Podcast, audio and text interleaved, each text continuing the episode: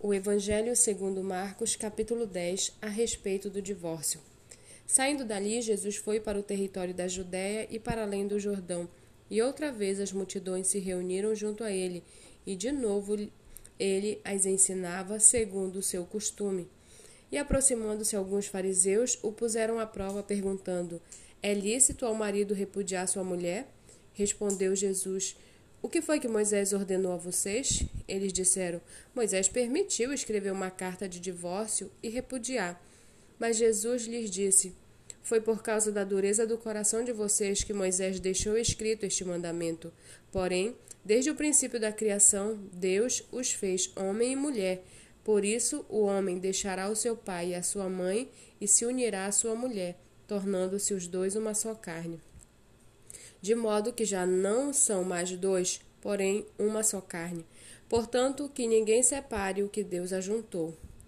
Em casa, os discípulos voltaram a fazer perguntas sobre esse assunto e Jesus lhes disse: Quem repudiar sua mulher e casar com outra comete adultério com aquela, contra aquela. E se ela repudiar o seu marido e casar com outro, comete adultério. Então trouxeram algumas crianças a Jesus para que os abençoasse. Mas os discípulos os repreendiam. Jesus, porém, vendo isto, indignou-se e disse-lhes: Deixem que os pequeninos venham a mim, não os impeçam, porque dos tais é o reino, dos, o reino de Deus. Em verdade lhes digo: quem não receber o reino de Deus como uma criança, de maneira nenhuma entrará nele. Então, tomando as crianças nos braços e impondo-lhes as mãos, as abençoava. Pondo-se Jesus a caminho, um homem correu ao seu encontro e, ajoelhando-se diante dele, perguntou-lhe: Bom mestre, que farei para herdar a vida eterna? Jesus respondeu: Por que você me chama de bom? Ninguém é bom, a não ser um que é Deus. Você conhece os mandamentos: não mate, não cometa adultério, não furte, não dê falso testemunho, não defraude ninguém, honre seu pai e sua mãe. Então o homem respondeu: Mestre, tudo isso tenho observado desde a minha juventude. E Jesus, olhando para ele com amor, disse: Só uma coisa lhe falta. Vá, venda tudo o que tem, dê o dinheiro aos pobres, e você terá um tesouro nos céus. Depois, venha e siga-me. Ele, porém, contrariado com esta palavra, retirou-se triste, porque era dono de muitas propriedades. Então Jesus, olhando ao redor, disse aos seus discípulos: Como é difícil para os que têm riquezas entrar no reino de Deus. Os discípulos estranharam estas palavras, mas Jesus insistiu em dizer-lhes: Filhos, como é difícil entrar no reino de Deus. É mais fácil um camelo passar pelo fundo de uma agulha do que um rico entrar no reino de Deus. Eles ficaram muito admirados, dizendo entre si: Sendo assim, quem pode ser salvo? Jesus, olhando para eles, disse: Para os seres humanos é impossível, contudo, não para Deus, porque para Deus tudo é possível.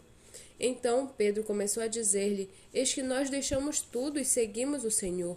Jesus respondeu: Em verdade lhes digo que não há ninguém que tenha deixado casa, irmãos, irmãs, mãe, pai, filhos ou campos por minha causa e por causa do Evangelho, que não receba já no presente cem vezes mais casas, irmãos, irmãs, mães, filhos e campos, com perseguições, e no mundo por vir receberá a vida eterna.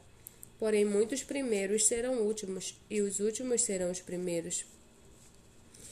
Estavam a caminho subindo para Jerusalém, e Jesus ia adiante dos seus discípulos.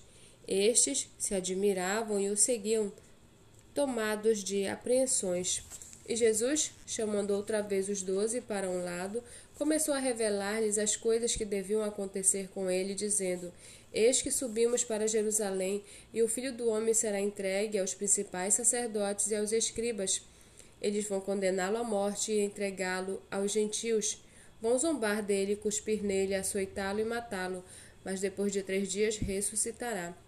Então se aproximaram dele Tiago e João, filhos de Zebedeu, dizendo: Mestre, queremos que o Senhor nos conceda o que vamos pedir. E Jesus lhes perguntou: O que querem que eu lhes faça? Eles responderam: Permita-nos que na sua glória nos assentemos um à sua direita e o outro à sua esquerda. Mas Jesus lhes disse: Vocês não sabem o que estão pedindo. Será que podem beber o cálice que eu bebo ou receber o batismo com que eu sou batizado? Eles responderam: Podemos. Então Jesus lhes disse: Vocês beberão o cálice que eu bebo e receberão o batismo com que eu sou batizado. Quanto a sentar à minha direita ou à minha esquerda, não me compete concedê-lo, pois é para aqueles a quem está preparado. Quando os outros dez discípulos ouviram isso, começaram a ficar indignados com Tiago e João. Mas Jesus, chamando todos para junto de si, disse: Vocês sabem que que os que são considerados governadores dos povos os dominam e que os seus maiorais exercem autoridade sobre eles.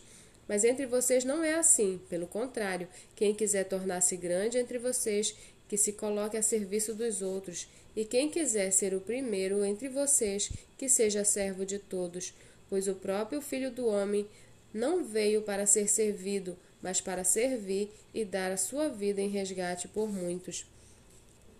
E foram para Jericó. Quando Jesus saía de Jericó, juntamente com os discípulos de numerosa multidão, Bartimeu, um cego mendigo, filho de Timeu, estava sentado à beira do caminho.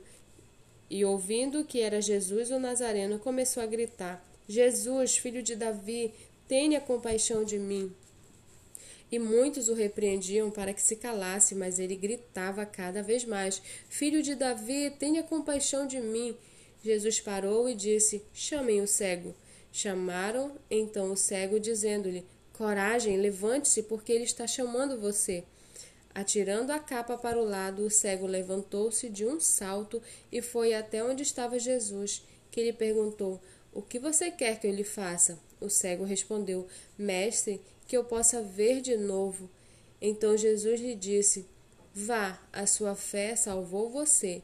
E imediatamente passou a ver e foi seguindo Jesus estrada afora.